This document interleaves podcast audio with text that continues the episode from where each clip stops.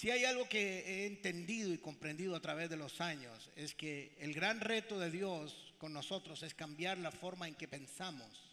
Hemos nacido en esta tierra y vivimos bajo conceptos eh, terrenales y hemos, eh, no nacimos bajo la dimensión de la revelación de Dios, aunque hemos nacido, yo no, pero algunos de ustedes han nacido en familias cristianas, aún así hay un proceso de reeducación cuando decidimos seguir al Señor. Y el gran reto es cambiar nuestras mentes. Por eso una doctrina básica del Nuevo Testamento es el nuevo nacimiento, la forma de vivir diferente. Y para vivir diferente hay que pensar diferente. Cuando nosotros no pensamos correctamente, actuamos incorrectamente. Nosotros pensamos incorrectamente, hablamos incorrectamente y actuamos incorrectamente. Así que los pensamientos son muy importantes en la vida de toda persona. Vivimos constantemente tomando decisiones de todo tipo. Así que pensamos, hablamos y actuamos. Y hoy quiero ver un caso importante acerca de un personaje que no tuvo la capacidad en algún momento de pensar correctamente, para hablar correctamente y para actuar correctamente. Y hay que entender esto para dimensionar nuestras vidas. La vida se compone de tiempos buenos, muy buenos, todos queremos los tiempos buenos, de tiempos no tan buenos y de tiempos malos. Y cada uno de ellos hay que vivirlo y hay que saberlo enfrentar. Si usted ha diseñado en su mente una vida donde solo cosas buenas suceden, se equivocó de pensamiento. Porque la vida se compone de muchos momentos y de muchas circunstancias. No vamos a leer Eclesiastés, pero dice que hay un tiempo para cada actividad del hombre en la tierra tiempo para morir y tiempo para nacer, tiempo para sembrar y tiempo para cosechar, tiempos buenos y tiempos malos, tiempos para nacer y tiempos para morir. Así que si no sabemos enfrentar cada uno de esos tiempos de la manera correcta, los tiempos nos pueden consumir y eso no es lo que Dios quiere. Así que toda actividad del hombre tiene un tiempo. Así que me pasó estos días que estuvimos fuera dos semanas, una semana en un congreso y otra semana de vacaciones.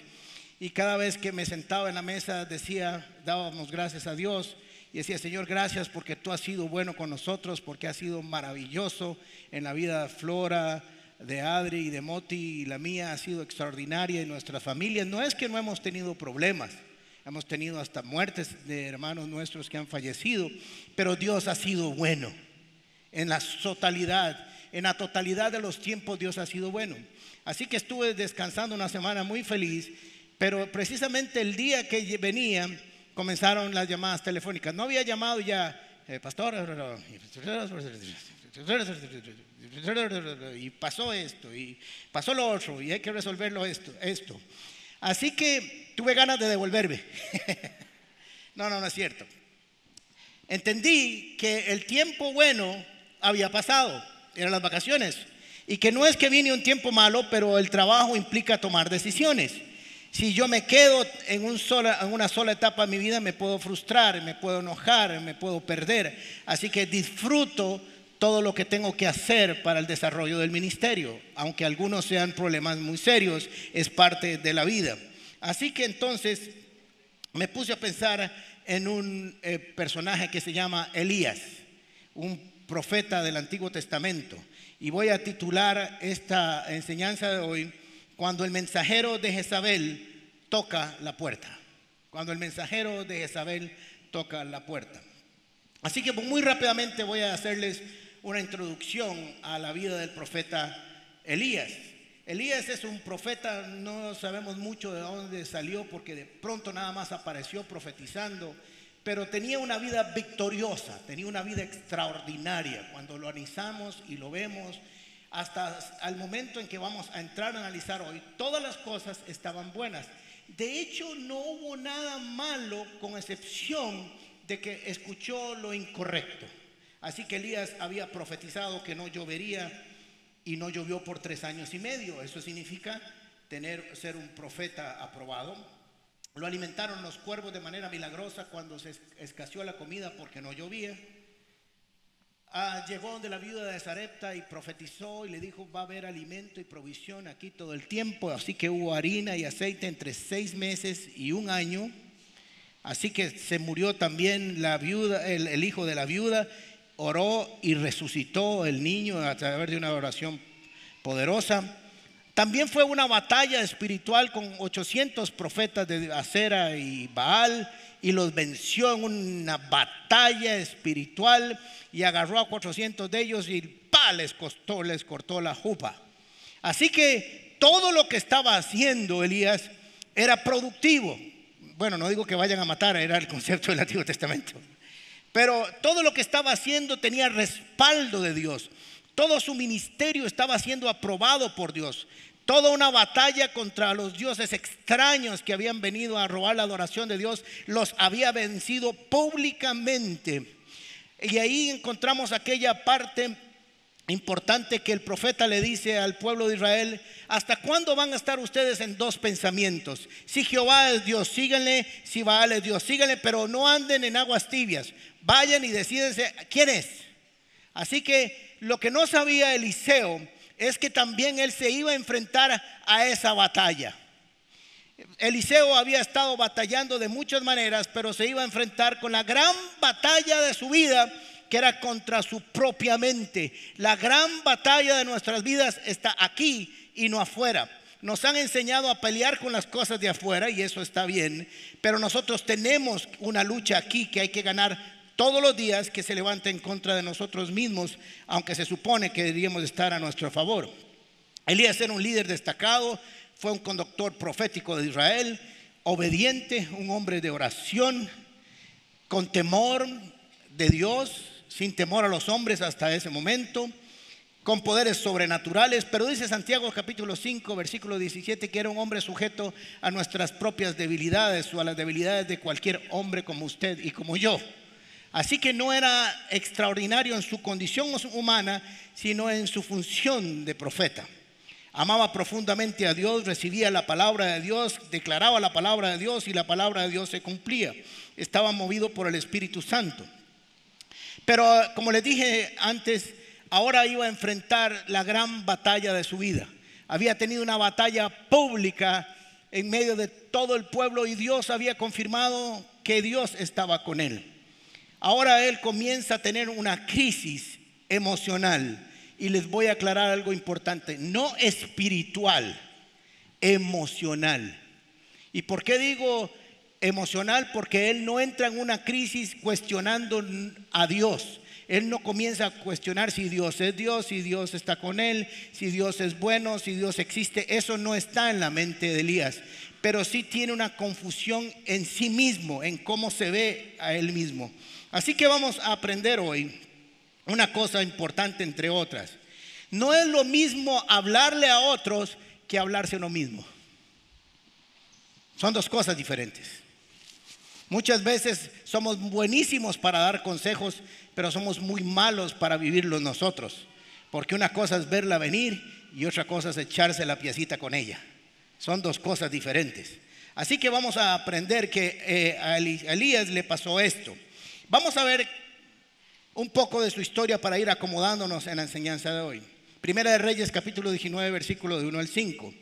Acab le contó a Jezabel todo lo que Elías había hecho había estado en el sacrificio que les dije en el Monte Carmelo, había vencido a los profetas y había matado a 400 de ellos.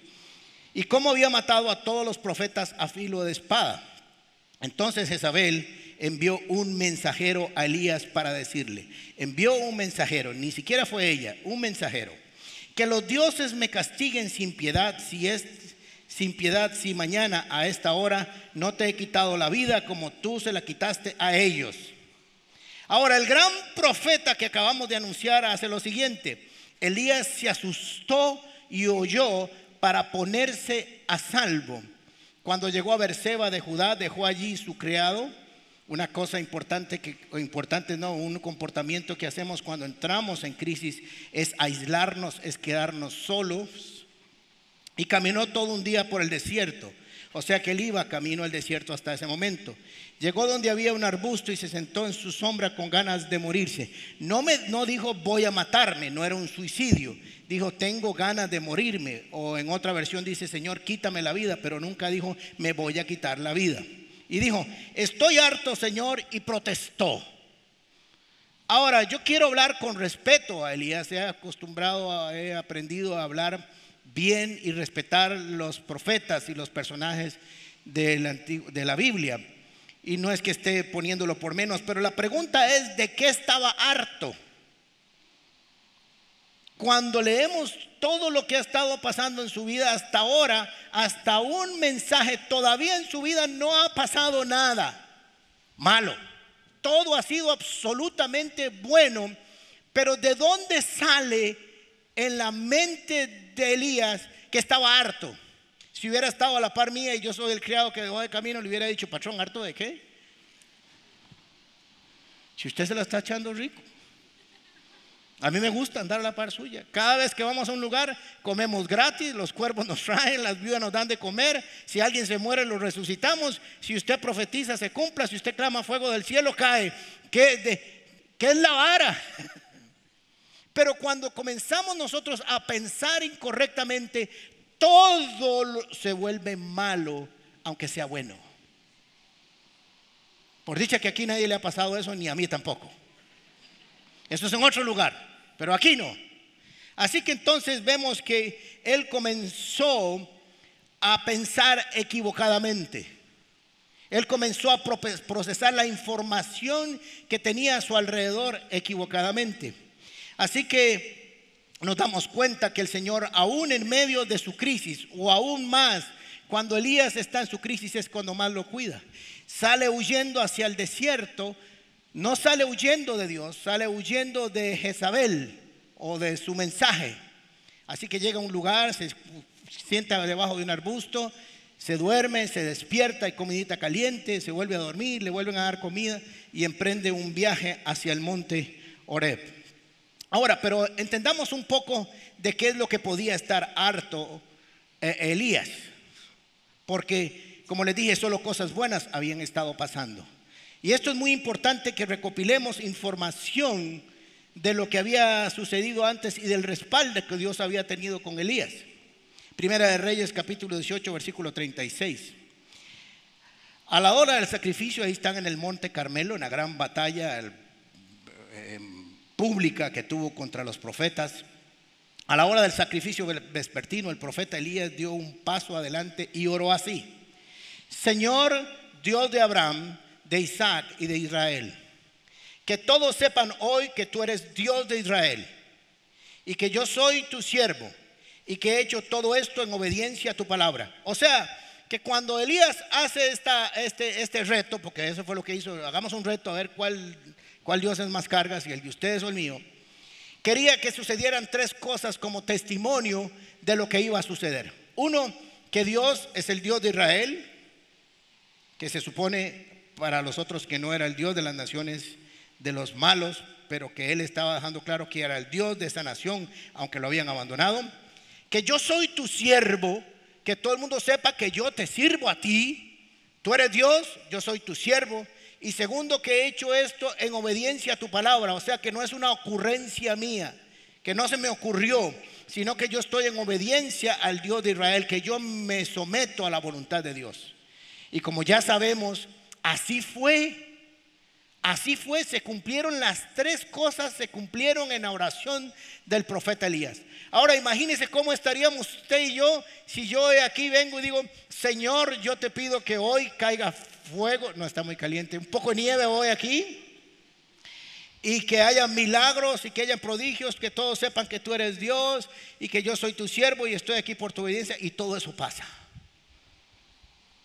Uno dice, Espíritu perro, wow, qué bueno, Dios me respaldó, estaría alegre, gozoso, me iría a mi casa, estaría de fiesta, haría un culto individual de agradecimiento y estaría feliz.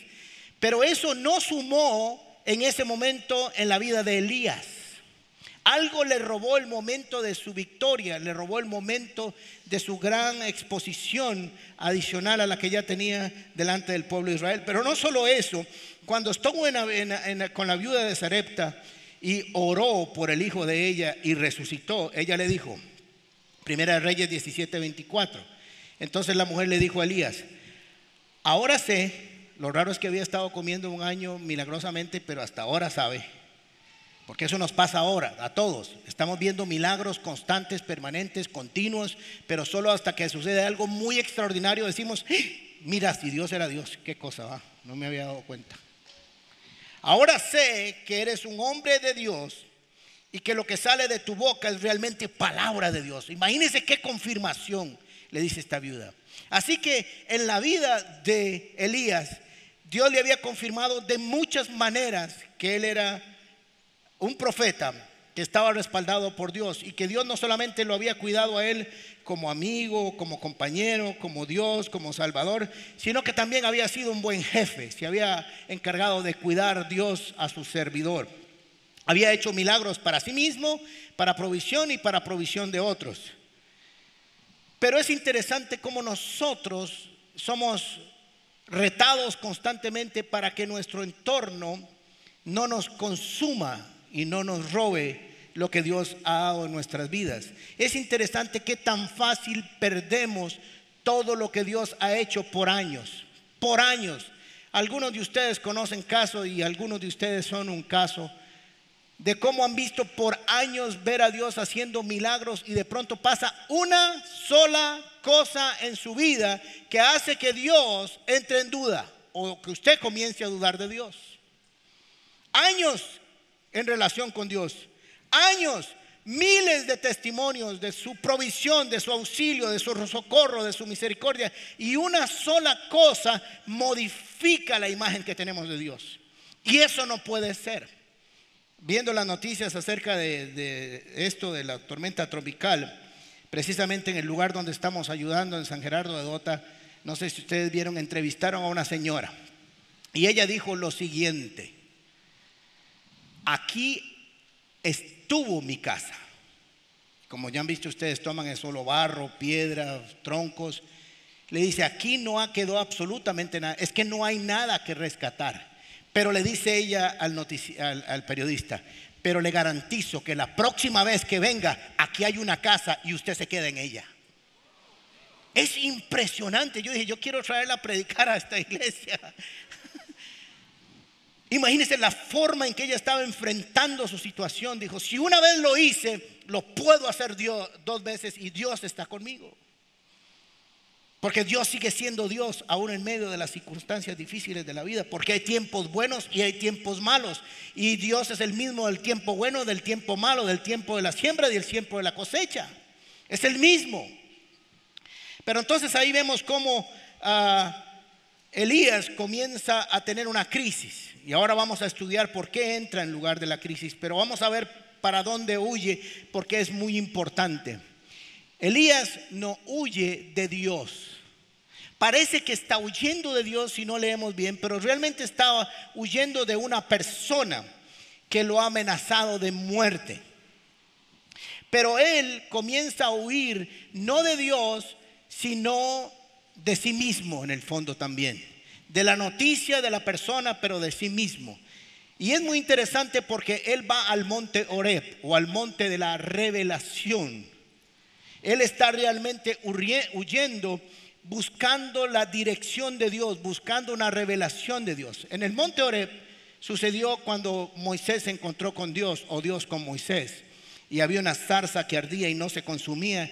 Y ahí Dios le habló a Moisés. Por eso se llama el monte de la revelación. Ahí también Moisés recibió la ley de, para Israel de los diez mandamientos.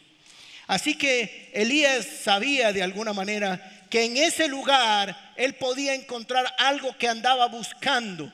Necesitaba en ese momento protección, auxilio, socorro, pero posiblemente, y no lo dice la Biblia, pero lo vemos en su comportamiento, estaba confundido acerca de sí mismo. Así que como lo repito, él no huye hacia de Dios, sino que en el fondo lo está buscando. Es interesante que Dios no le dice que vaya al monte Oreb, pero de alguna manera él va para allá.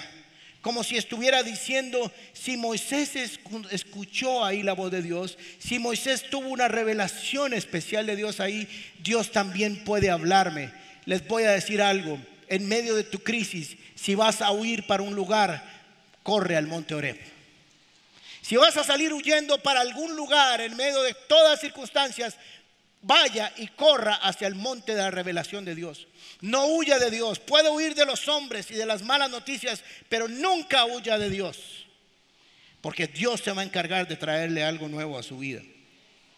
Así que entonces ah, dice, si Moisés lo pudo hacer, pienso yo, Dios lo hará también conmigo.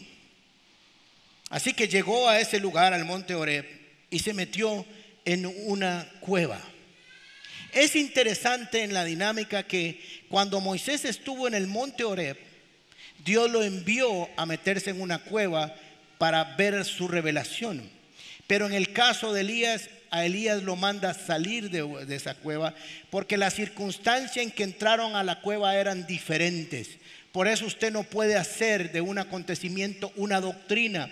Si a alguien le fue así por tal razón, usted no puede decir que a usted le va a ir igual. Usted tiene que tener su propia revelación en su proceso con Dios. Así que en el versículo 9 dice así, allí pasó la noche en la cueva. Más tarde la palabra del Señor vino a él. Era un hombre que oía la palabra del Señor. ¿Qué haces aquí, Elías? Le preguntó. Eso se lo, se lo pregunta en el versículo 9, pero también se lo pregunta en el versículo 13. Y ahora vamos a ver la diferencia entre ambas preguntas. Esta está empezando a darse una revelación, una dimensión nueva en la cueva del monte Oreb. Ahora recuerden que las palabras no tienen tonos. Por eso cuando alguien me dice, mira lo que me está diciendo por este WhatsApp, ¿No te parece duro? Yo siempre le digo, tenga cuidado, porque no tienen tono. Así que depende de su emoción, usted le va a agregar. Entonces no nos vemos hoy. Mira, ¿no quiere verse conmigo hoy? O entonces no nos vemos hoy. Por eso han quebrado algunos, porque el WhatsApp no tiene tono. Así que podemos verlo de dos maneras. ¿Ok? Que Jehová Dios, Dios de los ejércitos, el Todopoderoso, se pare enfrente de la cueva y le diga, Elías, ¿qué estás haciendo ahí? O el Dios que a mí me gusta y le pregunta, Elías, ¿qué estás haciendo ahí muchacho? ¿Por qué no sales? Aquí estoy yo. ¿Ven? Depende del concepto que usted tenga de Dios así le va a poner el tono. Yo he escuchado gente que, que dice, así que Dios se paró y le dijo a Elías, salga de ahí. Pero el Dios que yo conozco no, porque lo demás también trae una revelación que nos dice que no le habló de esa manera. Todos tenemos que dar respuestas en la vida. Si usted no quiere dar respuestas en la vida, está equivocado. Todos tenemos que dar una respuesta a preguntas de nuestras vidas. Porque la forma en que contestamos habla de lo que hay en nuestro corazón. Por eso las preguntas son importantes. Por eso donde usted va con un consejero o un psicólogo, le hacen preguntas para ver qué sale. Si se salen sapos y serpientes, usted dice, está fea la vara. Pero depende que salga, usted sabe qué tratar. Así que cuando Dios le haga preguntas, no es que está dudando acerca de usted. Es que quiere oír que usted mismo se oiga qué es lo que usted está diciendo.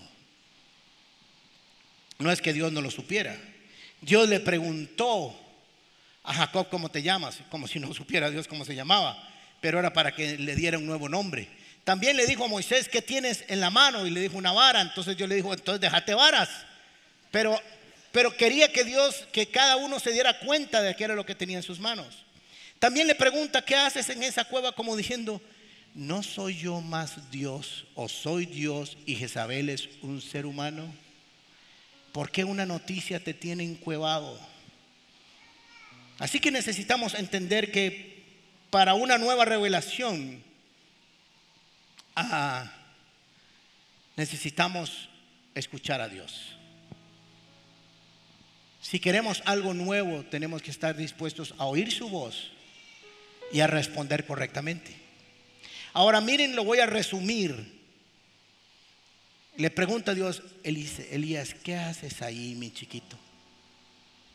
Y entonces él se vuelve y le dice, jefe, nadie cree en mí, desvaloriza su trabajo. creía que su trabajo había sido en vano, que si Israel había dejado a Dios, también lo dejaría él, que era una lucha desigual porque el enemigo del otro lado era muy grande, que Israel había abandonado el pacto, el servicio y la adoración a Jehová y que lo que él había hecho no había servido para nada, y que habían matado a todos los profetas de Israel. Miren cuando usted tiene pensamientos equivocados, suposiciones, cómo afectan su conducta, porque no habían matado a todos los profetas de Israel. Eso era algo que él creía. Y como él creía que los habían matado a todos, él dijo, el único que falta aquí soy yo. Y después le dice, no es cierto. Hay 100 profetas que yo he guardado en una cueva, pero en una cueva, un escondite diferente, no como en la cueva tuya. Acá era una cueva de protección, no una cueva de huida, de depresión. Son cuevas diferentes. Así que él da por sentado que es el último. ¿Y quién le dijo que era el último? ¿Se ha dado cuenta que usted a veces y yo tenemos respuestas dando por sentado realidades que no existen? Solo están aquí en la mente. Y eso como está aquí modifica todo lo que hacemos y lo que vivimos y lo que pensamos y cómo nos relacionamos con Dios. También dijo que estaba solo que no podía ser tantos contra tantos, que no podían muchos ellos, que lo buscaban matar. Estaba diciendo algo así como prefiero pasar mi vida en la soledad de un desierto antes que perderla en un esfuerzo inútil por, por reformar a aquellos que aborrecen la palabra de Dios. Ciertamente estaba en una crisis. Le voy a decir cuatro síntomas que usted va a responder a cuatro respuestas que nos van a dar un síntoma de su depresión emocional o espiritual. Lo primero es cuando usted piensa que esto me va a vencer. Cuando usted ya se da por derrotado antes de empezar a pelear. Porque si usted se da cuenta, hasta ese momento a Elías no le había pasado absolutamente nada malo. Y estaba en crisis. Nada le había pasado. Solo estaba aquí su lucha. Había ganado la batalla más grande de un profeta contra 800 profetas, pero la de aquí la estaba perdiendo. La otra respuesta, soy el único que está pasando por esto. Aquí nadie ha dicho eso. Solo a mí me pasa. Le voy a decir algo que puede sonar duro, todo lo que usted está pasando ya está inventado. Todo. Usted no está inventando absolutamente nada. Es que solo a mí me pasa. Todos están en mi contra. Algunos están riendo, ah, pues nunca han dicho eso. Todos. Elías tenía a Dios de su parte. Y si Dios con él, ¿quién contra él? En lugar de decir, todos están en contra mía, pero yo tengo el respaldo de Dios y el resto no lo tiene. Es una forma de verlo diferente. La otra es, nadie me entiende. nadie me entiende. Solo yo tengo la capacidad de entenderme a mí mismo, pero nadie más la tiene. Nadie ha dicho eso, va tampoco. Y lo último, me parece que a Dios no le importa lo que yo estoy viviendo. Así que el Señor le dijo, voy a prepararte para una nueva dimensión de mi gloria. Hasta ahora hemos relacionado de una manera, pero voy a cambiarla a raíz de tu necesidad.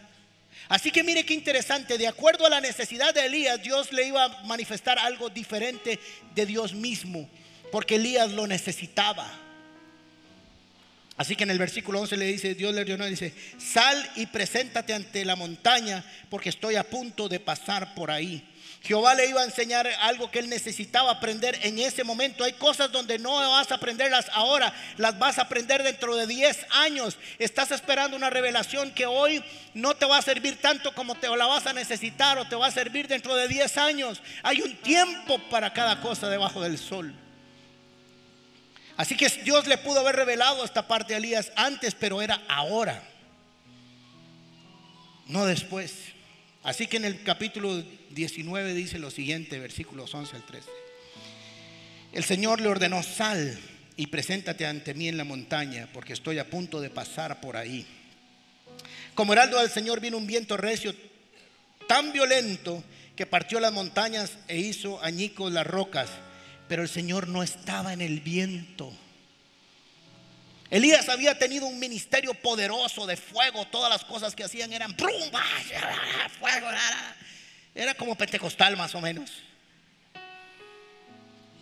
Pero Dios no estaba ahí, aunque era una manifestación de Dios.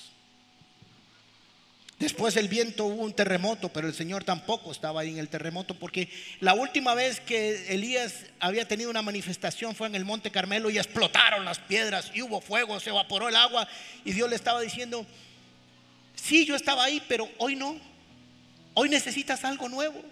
Así que póngame atención, Elías. Tras el terremoto vino un fuego, pero el Señor tampoco estaba en el fuego. Y después del fuego, vino un suave murmullo, un silbo apacible, dice una traducción, o dice otros, una apacible y delicada voz. No era la manifestación que había estado acostumbrado Elías en el silencio suave. Dios le iba a enseñar que su ministerio iba a cambiar, que lo iba a llevar a otra dimensión, que le iba a proporcionar un cambio de revelación. Cuando Elías lo oyó, se cubrió el rostro con el manto y saliendo se puso a la entrada de la cueva. Entonces oyó una voz que le dijo, ¿qué haces aquí, Elías? Elías no salió de la cueva. Dios le trajo una revelación nueva pero quiere que le diga que volvió a responder exactamente lo mismo que le respondió la primera vez en el versículo 9. Nadie está conmigo, yo el trabajo que he hecho no sirve. O sea, Dios dijo, pobrecito muy chiquito, pero no me entendió. Ahora, ¿qué pasó en la vida de Elías? Porque quiero decirle que muchos de ustedes y en mi vida hemos escuchado revelaciones de Dios nuevas pero seguimos metidos en esa cueva dándole tanta importancia a lo que hemos escuchado que no oímos la revelación de Dios. Y algunos de ustedes vienen con sus problemas, sus situaciones y Dios habla aquí de muchas maneras y te vas a tu casa de la misma manera que viniste porque sigues buscando algo que Dios te está mostrando pero de otra manera. Y se revela Dios a tu vida pero no quieres, quieres otra cosa. Así que Elías necesitaba una nueva revelación, tenía mucho conocimiento de Dios, del Dios del fuego y del terremoto, pero no del Dios suave, del suave murmullo. Le iba a cambiar el ministerio a algo más suave, a algo más pacífico, a algo más, más, más suave, no tan violento. Pero ¿qué pasó en la vida de Elías? Aquí empezó su problema. Póngame mucha atención. Primera de Reyes, capítulo 19, versículo 2. Entonces Jezabel envió un mensajero a Elías para decirle, que los dioses me castiguen sin piedad si mañana a esta hora no te quito la vida como tú se la quitaste a ellos. Y Elías se asustó y oyó para ponerse a salvo. Miren, miren, miren, comiencen a pensar qué fue lo que pasó en Elías. Elías tuvo un problema que cuando vino el mensajero de Jezabel, habló más fuerte que lo que había hablado Dios en su vida. Este mensajero de una profetisa diabólica tuvo más poder que lo que Dios había confirmado sobre él. Un simple mensajero de una mujer que servía a dioses equivocados, que él había vencido a esos dioses ese mismo día o el día anterior, lo asustaron. La pregunta es, ¿a quién oyes? ¿Qué estás oyendo? ¿A quién le pones atención cuando llega ese mensajero? Lo que tuvo que haber dicho Elías, dígale, vea, quiero que le diga a esa vieja hedionda.